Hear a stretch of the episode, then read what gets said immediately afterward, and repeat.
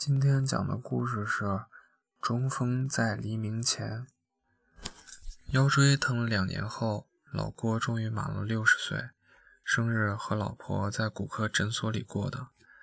老婆的腰椎也不太好。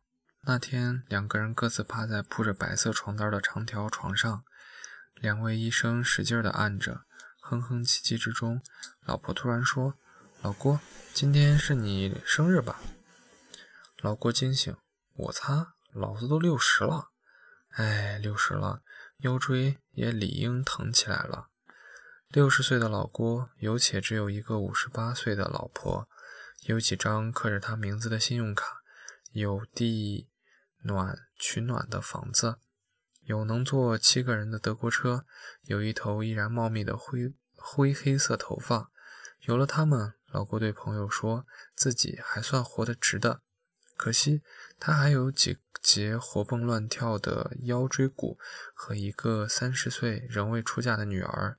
前者老郭与之敌两年，已经认命；后者老郭还没打算投降，只是毕竟六十了。老郭趴着不动，叹了一口气说：“六十了，我也六十了。”老婆在一旁悄悄发了条短信给女儿：“你爹今天生日。”不一会儿，老郭手机响了。老婆斜眼偷瞄他的表情，有些幸福，又有些黯然。老郭不会打字，颤抖的手指在屏幕上书写着什么。沉默半晌，老郭自顾自地说：“你知道我这叫什么吗？”老婆以为他在问医生，医生以为他在问老婆，没人说话。老郭的气息随着医生的按摩起伏，一字一字地蹦出一句话来。我这叫中风在黎明前死去。老郭热爱音乐，据他自己说，三十岁以前老婆第一，音乐第二；三十岁以后女儿第一，音乐第二，老婆第三。可惜五十年代出生的老郭，在年少时从未听过做自己喜欢做的事情，或者是把梦想当做生活这样的名言金句。为了生计，热爱音乐的老郭做了一份满是噪音的工作。他在钢厂上班。随着西部大开发的口号红火起来，办公室外机械隆轰隆。办公室里的老郭伴着柴可夫斯基的幺八幺二序曲，晃动脑袋，迷幻之中梦回一八一二年的夏天，拿破仑挥师东征，六十万大军踩着鼓点儿。共振着老郭的心跳，小提琴旋律婉转而去，如远方的奥卡河。可惜，待梦醒推门，现实化作一股潮热气扑面而来。钢厂特有的嘈杂声中，夹杂着金属摩擦的呛人气味，工人的脚步凌乱不堪，毫无节奏可言。而当时，老郭都在心中告诉自己，这辈子注定与噪音为伴。和音乐确实是没什么关系了。与很多父母一样，关于音乐的梦，老郭让女儿去做了。女儿的大名叫郭苏曼，老郭叫她曼曼。曼曼原本叫郭舒曼的，舒曼是一个德国作曲家的名字。老婆临盆时，老郭正心欢，正喜欢舒曼的作品，爱屋及乌，连带着觉得舒曼这个名字也挺好听，脑袋一热。便取了当女儿的名字，后来才知道，这个叫舒曼的作家竟然四十多岁便因精神病去世，史不吉利。于是改舒曼为苏曼，反正四川话里也听不出来什么区别。曼曼五岁时，尚不富裕的老郭花重金从上海搞来一架二手雅马哈钢琴，请了自己能负担得起的最好的老师，每日拿着鸡毛掸子站在琴边督促。老郭是个过过苦日子的人，知道付出才有回报，也知道苦尽甘来的人生道理。但五岁的曼曼自然是不懂这些。鸡毛掸子下，女儿大哭，老婆大闹是常有的事。哄睡了女儿，身旁的老郭背对着老郭，老婆背对着老郭，是无声的抗议。当然，老婆的抗议也不全然是为了女儿，买钢琴的钱。原本是说好要买一台全自动洗衣机的。三十岁得女，除了学琴这件事上比较严厉，老郭实在是一个溺爱女儿的爸爸，上下学接送那都是小事。曼曼第一次春游时，老郭竟骑车尾随学校大巴一整天，最终矮身躲在公园的假山后，以确保女儿的安全。曼曼考钢琴十级时，老郭陪她练琴到每一个深夜，结果自己发烧住院。后来慢慢过了十级，老郭瘦了十斤。高中期间，他还悄悄找过两个心思不纯的男同学谈话。曼曼得知后，一个月没理他。当然，老郭的很多付出，曼曼都是不知道的。他觉得爸爸很好，只是偶尔有些烦人。于是他常问老郭：“你怎么还不出差？”老郭嬉皮笑脸地问他：“零花钱还够不够？”朋友聚会时，老婆一脸鄙夷地说：“他呀，他就知道女儿。”直到曼曼考上美国最好的音乐学院，老郭终得拨云见日，趾高气扬地传授起经验。我跟你们讲，小孩子学东西，大人必须坚持。大人都不坚持，小孩子肯定学不下去。小孩子单纯，大人就要保护。你要不保护，都不知道成什么样子。你看看我们家曼曼，要不是我当时……一听到曼曼，众朋友便心知遭了殃。满脸堆欢的夸赞等等，老郭重复一遍女儿如何优秀，自己如何高瞻远瞩，才另起话题。又或抬表一看，哎呦，还有事情，先走一步。其实曼曼从十岁以后就不再怪爸爸严厉的监督自己练琴了，因为他在音乐里确实找到了乐趣。对此，老郭颇为满意，常常笑眯眯地坐在一旁看着他弹琴。老婆叫吃饭了，也不理。嘴里发出啧啧的声音，似乎女儿这一曲佳作已经足够喂饱他了。老郭的心里有一幅蓝图，那是一种他望而不可得的幸福，他要让女儿拥有。他一直有意无意地跟曼曼提起各种各样的事情，比如恋爱其实没什么可谈的。你看你老爹，初恋就是你妈，三十岁才生你，也是很幸福的。比如美国有个音乐学院很好。你要考上了，就能获得全世界最好的音乐家的指导。你别担心学费，可以努力试试看。再比如，跟名家学音乐，也并不是为了成为名家，而是为了找到一种自信和安定，生活的安定嘛。只要你回国，老爹都可以给你。至于内心的安定，由音乐给你。于是乎，曼曼似乎是出于自己的选择，决定不谈恋爱，决定出国留学。最后，曼曼在电话里说：“研究生毕业就从美国回来，读个博士，在留校做个音乐老师。”听到这个决定，拿着电话的老郭嘴角又微微翘起，一股笑意含而不放。一旁的老婆狐疑地看着他，他向老婆眨了眨眼。曼曼问：“爸爸，你说回了哪个城市呢？哪个学校比较好呢？”电话里传来那种属于爸爸的口气，似乎是随意一说，又似乎早有预谋。回来嘛，当然是回家好一些啦。我上次吃饭听人说起四川音乐学院在招博士了，我好像有个朋友在那里。哎呀，你看我这记性，名字都忘记了。我改天给你问问吧。大概还是觉得说服力不够强，又补了一句：“再说你妈和我也老了。”老郭确实是有这么一个朋友，交了好几年。名字自然是不敢忘。次日赶紧约出来吃饭，朋友笑着问老郭：“你他妈这两年这么勤奋的请我喝酒，就等着今天吧？”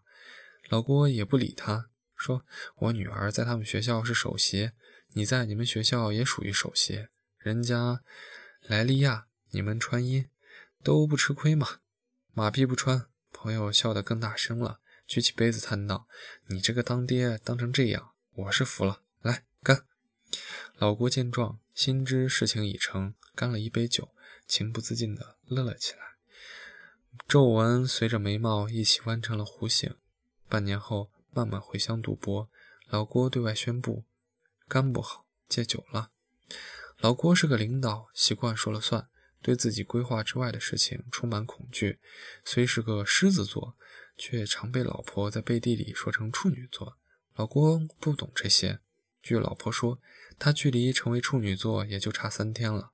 当然，人生有很多事情都由不得老郭控制，只能看老天爷的意思。比如，他一生热爱音乐，却干了毫不沾边的钢铁行业。再比如，女婿是谁？女儿一生的蓝图，老郭虽是画了图，但这个女婿实在是关键。女婿就是那蓝图的蓝，若是不理想，这蓝图搞不好就成了灰土、黑土。哪怕是红图，老郭也是不能接受的。物色了几个本地企业家的儿子，老郭都觉得太浮躁，不合适。老婆也发动起七大姑、七大姑八大姨的关系，还真找到了一个，就算入了老郭的法眼，叫小李，是个公务员。组织了好几场饭局，期间也不乏明示暗示的做了些思想工作。终于有一天，慢慢把小李领回家了。小李一脸客气的笑容，腼腆的喊着“叔叔阿姨好”。当然，在领回来之前，革命老同志老郭早已把这门。这位新进门的小李同志摸了个门清，对小李，老郭有一种复杂的情绪。虽然人是他选的，但这个毕竟是曼曼的第一个，至少是向他公开的第一个男朋友。老郭自然更愿意相信是前者，但即便如此，一想到两个人牵手、拥抱，甚至接吻，以及现在也不知道有还是没有，肯定会有的做爱，心里也万分不是滋味。他跟朋友说。你没有女儿，你不懂，这比刮骨还疼，就好像在骨头上打地基修房子。哎，想想都疼，说得咬牙切齿。至于小李这个人，关于四川小伙子的一切传言，在他身上都是得以应验的，不论好坏。来家里吃了几次饭之后，老郭对小李的印象越来越好，老实人，小公园的工作也算稳定。父母都是知识分子，吃饭知道给女儿夹菜。老郭假装无心提起几个有名的娱乐场所，也都不知道。虽然不怎么赚钱，但钱这东西他老郭有，并不是问题。老郭又跟朋友说：“这小子，哼，这小子。”朋友莫名，老郭猛地前倾，伸出右手，大拇指和食指分出微小的缝隙。眯眼盯着这条缝隙，老郭带笑愤然道：“哼，这小子比我高这么一点。”朋友调侃他说：“你这愤然的一哼，倒有些娇嗔的味道。”事实上，在老郭心里，天底下没有哪个男人配得上曼曼，包括老郭自己。小李嘛，这小子虽然木讷一些，至少人在身边，知根知底；虽然不太有上进心，至少没什么花花肠子；虽然没钱，至少对女儿很好。虽然矮一点，至少五官端正，不近视，家族没有遗传病，也看不出有秃顶秃顶的迹象。家族没有遗传病这件事，是老郭托人找小李父母各自供职单位的体检医院查到的。曼曼和小李的恋爱，就像小李的性格一样，不疼不痒的谈着。老郭心里算得很清楚，曼曼还没拿到留校资格的婚姻的事情，还不必着急。于是他也在一旁不疼不痒地看着，像一只静待猎物的豹子，等万物运转到位，风起一场东风。可是渐渐的，老郭感到了兆头不对，女儿对小郭的态度冷淡了许多，常常抱怨小郭不懂生活的情趣，也不懂音乐，说话半句嫌多，听音乐半首也听不完。老郭又矛盾起来。他觉得曼曼当然值得更好的男人，但更好的男人，他老郭也不是没见过，哪个不是家里红旗不倒，彩旗飘飘的呀？这小郭，曼曼虽然是觉得各种不好，但曼曼尚未而立，他当然不懂。而老郭早已知天命，就快花甲了。在知天命的老郭的价值体系里，小郭是个不错的结婚对象。嗯，可不能错过。老郭对自己说。一天，老郭拉着小李进屋坐下。打开音响，放了一曲。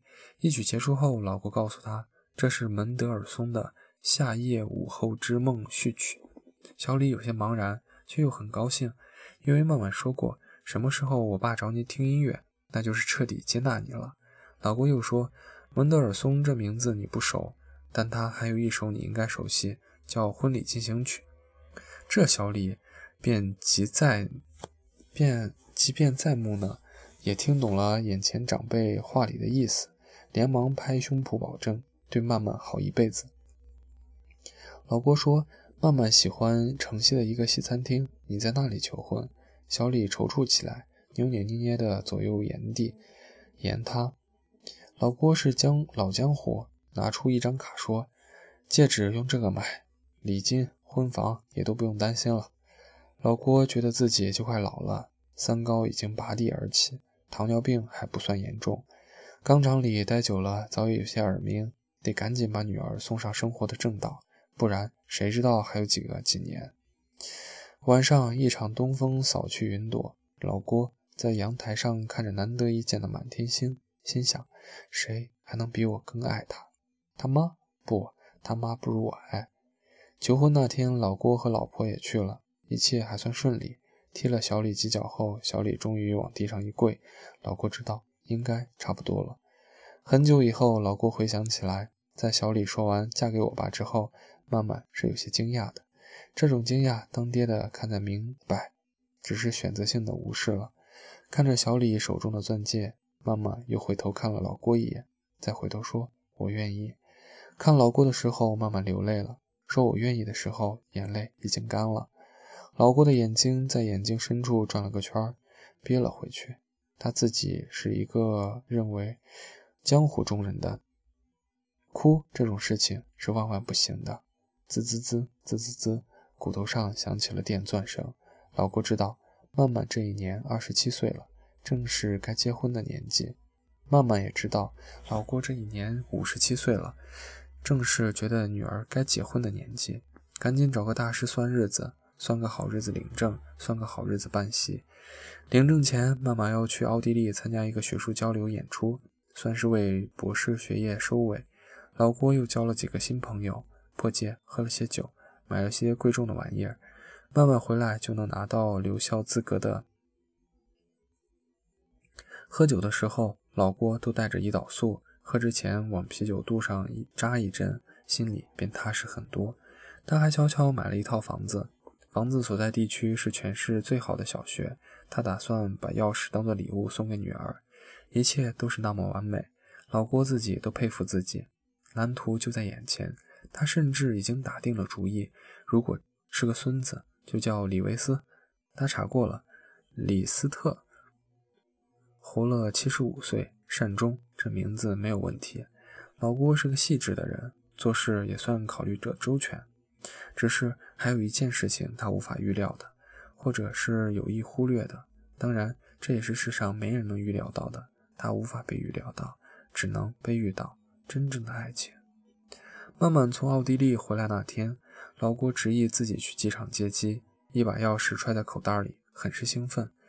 把这钥匙交到曼曼手里，留校手续办齐，结婚证领好，分账二十七年的老郭便可以终于躬身而退，等静静的等着李斯特、李多芬、李可夫斯基或者李什么的到来。越想越是兴奋，接到女儿还没上车，就忍不住拿出礼物来。谁知曼曼却说：“爸爸，我不和他结婚了。”一双大眼睛就这么看着老郭，和小时候一模一样。可仔细一看，多了些属于他自己的神色。老郭这辈子没失过恋，否则他会知道这痛苦像是恋一般。慢慢从嗓子眼里发出细细的声音，第一次说了一句老郭不愿意听到的话。他说：“五局倒了个人。”一路无话，回家召开家庭会议。第一句，老郭问他是谁，怎么认识的。慢慢说：“一个小提琴手，这一次演出的首席小提琴手。”说到“首席小提琴手”几个字的时候，慢慢有些异样的神色，头埋得很低，脸红了。当爹的没看懂，当妈的看明白了。老郭冷笑一声，没话说。妈妈问：“哪里人？”慢慢说：“上海人。”老郭心里一惊：“上海那么远？”老郭问：“那你们怎么交往？异地恋可不行。他过来吗？”曼曼说：“他不来，我过去。”老郭急了。右手习惯性抬了起来。妈妈见状，赶紧再问：“你过去做什么？”曼曼说：“去了再说吧，演出、讲课都可以。”老郭颤抖着说：“你这边都要留校了，你知道留校多难吗？你是人家最近五年收的第一个。”曼曼看着老郭，眼泪吧嗒吧嗒的流了下来，像小刀子一样落在老郭心上。妈妈也没有经历过这阵仗，不知如何是好，只好劝女儿。你看你和小李都这么多年了，这个上海的才认识多久？不合适吧？”慢慢抽泣地说：“我不喜欢他，我喜喜欢他。”老郭脸色苍白，似乎也没有仔细去分辨这两个他到底说的是谁，呆呆地嘟着嘴。小李哪里不好了？小李没什么不好，不过那些虽然怎样怎样，至少如何如何，只是在这个时候和那个老郭素未谋面的上海小提琴手比起来，小李身上的一切虽然都成了缺点，一切至少都成了脊柱。老郭心知大势已去，还是勉强争辩道。那你当时还答应人家的求婚？慢慢缓缓地说：“因为还没遇到他呀。”回房，老郭叹了一口气：“哎，都是我宠的。”那晚，他感到这浑身都钻心的疼痛，就好像不，好像好不容易忍着骨头上打地基盖起一栋高楼，却被一瞬间连根拔起。按理说，热爱音乐的老郭，若是得了个小提琴手作为女婿，也不是那么难接受的事情，甚至连老婆也在劝他：“你看，你那么喜欢音乐，小提琴手说不定还能跟你聊上两句，不是比小公务员更要好得多吗？上海远点就远点，再远还能远过美国，坐飞机也方便，两个小时就到了。”但老郭就是止不住的难过，自己也不知道为什么。他一直担心，担心别人会欺负女儿，谁知最后竟是女儿欺负了别人。夜深了，那痛苦越发的真实，竟像女儿负了自己。老郭的脑海里浮现出年轻时看过一部阿根廷电影，中锋在黎明前死去。这是一部在那个年代几乎每一个老郭、老李或者老张都看过的电影。电影里的男主角是个叫卡丘的足球中锋，与爱人私奔未果后，杀死了万恶的资本家，幸福就在眼前，却遥不可得，最终被绞死。老郭想起来电影尾声一段音乐，绝望的长号和肝肠寸断的小提琴旋律，几声钢琴点缀其中，撩人心弦。他和女儿规划的生活已经云度泛白，却还是折戟黎明之前。其实，若真是场电影，他老郭同志的形象或许更像那个万恶的资本家，只是此时此刻夜难为情。认定自己是个悲剧的男主角，倒在最美丽的黎明之前。慢慢走的时候，老郭没有去机场，老婆陪着去的。但是小李很好心的开车去送。据老婆说，小李似乎也没有那么难过，两个人还是好朋友。看来这事情最难过的也就剩下老郭了。小李一直以来都像是江湖大佬老郭派去的卧底，潜伏于女儿的生活。埋伏在女儿的未来。如今这一出戏演到了最后，卧底被除名，老郭在天台上面对女儿的枪，心里喊着：“我是个好爸爸。”一个声音问他：“谁知道？”老婆悄悄从卡里转了些钱给妈妈。老郭不是事没察觉，只是不知道该用怎样的态度面对，干脆假装不知道。他不再和曼曼打很长的时间电话聊天。也不再问曼曼生活如何，快乐几分。当然，他只是不再问妈妈而已。常常在寂寞的夜里催促老婆：“你快给他打个电话，问问最近怎么样了。”老婆也开始不听话，于是老郭只能独自卧在书房里，放一曲马斯奈的《沉思曲》。这是一曲小提琴独奏，独奏声中，他会开始自己想象那个上海的小提琴手是怎样的人。对妈妈好不好，是不是也符合关于上海男人的一些传说？会不会在吃饭时给女儿夹菜？有没有那么多的花花肠子？是否因为常喝酒吃肉而有三高了？即使小提琴手，是否也能拉出一曲婉转动听的沉思曲？嗯，若是可以，兴许也不是个坏选择。一年后的某日，曼曼已经在上海定居，说是定居。其实也就是和小提琴手一起租了个房子，老婆在外做头发，老郭在家又开始想念女儿，独自踱步之间，便走到了曼曼的房间。距离他春节回来已经过去几个月，房间里没了钢琴声，显得寂寥。书架上摆着几摞 CD 唱片，都是老郭曾经一张张挑选给女儿的。钢琴、交响乐，都是老郭心中最美好的东西。还有小提琴。念及此，老郭的心紧了一下。其中有一张颜色很扎眼，是粉红色的，侧封上印着“少女的祈祷”。少女的祈祷，巴达杰夫斯卡的名曲。但老郭不记得自己给妈妈买过，抽出来看，封面上竟是个中国女人，唇红齿白的，侧面用繁体字印着“杨千嬅少女的祈祷”。这个叫杨千嬅的人，老郭不认识，但他对巴达杰夫杰夫斯卡还是很算很算喜欢的，心想听听看好了。谁知一开 CD 盒，里面夹着个千纸鹤，打开纸鹤是一封情书，大概就是我很爱你，我会一直等你，一直追求你，直到你爱我为止。康洛克。是那个高中时期被老郭谈话的心思不纯的男生其中之一。老郭心里咯噔一下，五味杂陈。把 CD 放入唱片机，才发现这歌是粤语，一个字也听不懂。老郭只好回屋找出老花镜，吃力地看着 CD 歌本上的迎头歌词：“祈求天地放过一双恋人，怕发生的永远别发生。我爱主，同时亦爱一位世人。”祈求沿途未变心，给我护音。女儿是八四年的，老郭是五四年的，杨千嬅是七四年的。五零后的老郭听到七零后女歌手唱出那句“同时亦爱一位世人”时，心里想起了自己八零后的女儿，有些难受。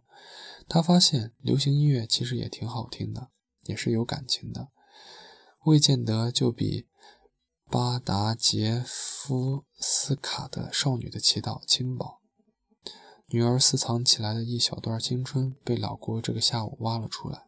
即便当时并未发生什么事情，那个男孩早已从慢慢的生活中销声匿迹，信誓旦旦的情书最终还是破了功。但老郭突然明白了，原来爱曼曼的人并不止自己一个。写情书的这小子小李。那个上海的小提琴手，或许还有别人，大概都是爱他的。当然不够这当爹的爱的那么深刻，但至少都是爱的。而曼曼不过是爱上了他们中的一个罢了。他又想，或许是女儿比自己更爱音乐，才会选择了一个小提琴手。而这是否也能算作是他老郭培养的好的范畴里？老郭不知道。爱上一个小提琴手也并非那么糟糕。上海。或者是海上的，也不是什么关键。关键的是，老郭终于不在这出戏里了。一生被女被父亲保护的女儿，总会在某一刻遇见一个比父亲更有魅力的男人，但那是每一个父亲的噩梦。自从那时起，女儿便不再是那个完美的女孩。他们去爱，去恨，去拥有，去放弃，甚至去放纵，去背叛。这件事没有那么复杂，曼曼不过是终了，终于爱上了一个父亲之外的男人，感受一份父亲给不了的幸福，而老郭不过是无法面对而已。收了 CD，老郭慌了手脚，因为那个千纸鹤他折不回去了。慌乱之中，突然感到腰间刺痛，直钻心窝。一纸情书飘落地上。老郭手扶书桌，想要捡起，却弯不下腰。那一股钻心的痛化作冷汗从额头渗出，老花镜也歪了。此刻他知道，女儿长大了，而自己终于还是老了。至于孰先孰后，又有什么关系呢？腰椎疼了两年后，老郭终于满了六十岁，生日是和老婆在骨科诊所里过的。老婆的腰椎也不太好。那天，两个人各自趴在铺着白色床单的长条床上，两位医生使劲地摁着，哼哼唧唧之中，老婆突然说：“老郭，今天是你生日吧？”老郭趴着不动，叹了一口气说：“六十了，我也六十了呀。”老婆在一旁悄悄发了条短信给女儿：“你爹今天生日。”不一会儿，老郭手机响了，是曼曼发来的消息：“老爹，生日快乐！你和妈的腰椎都好了些吗？”想要什么礼物，我给你买。过一段时间就回来看你们。这是几个月以来，曼曼第一次主动给老郭发信息。老婆斜眼偷瞄老郭的表情，有些幸福，有些黯然。颤抖的手指在屏幕上书写着什么。沉默半晌，老郭自顾自地说：“你知道我这叫什么吗？”老婆以为他是在问医生，医生以为他是在问老婆。没人说话。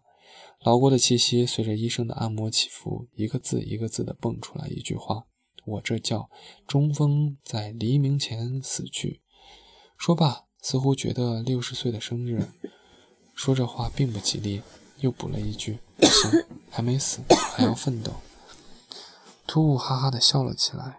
这一千七百多公里外的上海，慢慢收到了爸爸的信息，笑开了花。转头对身边的男人说：“我爸要见你。”男人也笑了，搂过她额头吻了一下。慢慢的一头长发染成了棕色，睫毛精致而修长，一袭纱衣配上酒红色的长裙，笑起来丰唇微颤，娇媚可人。一双赤脚在脚。在地板上啪嗒啪嗒地打着拍子，也不知从哪天起，终于褪去一身稚气，孕育了万种风情。信息里还说有个礼物要送给妈妈，妈妈猜了半天，会是什么呢？该不会又是……六十岁的老郭趴在床上，医生推得他左晃右摇，他心里当然还有自己的算盘，想着想着就情不自禁地哼起歌来，川味十足的粤语。没人听得懂。女儿未嫁，黎明未知，中风老了，但确实还没有死去，还能跑，还能爱。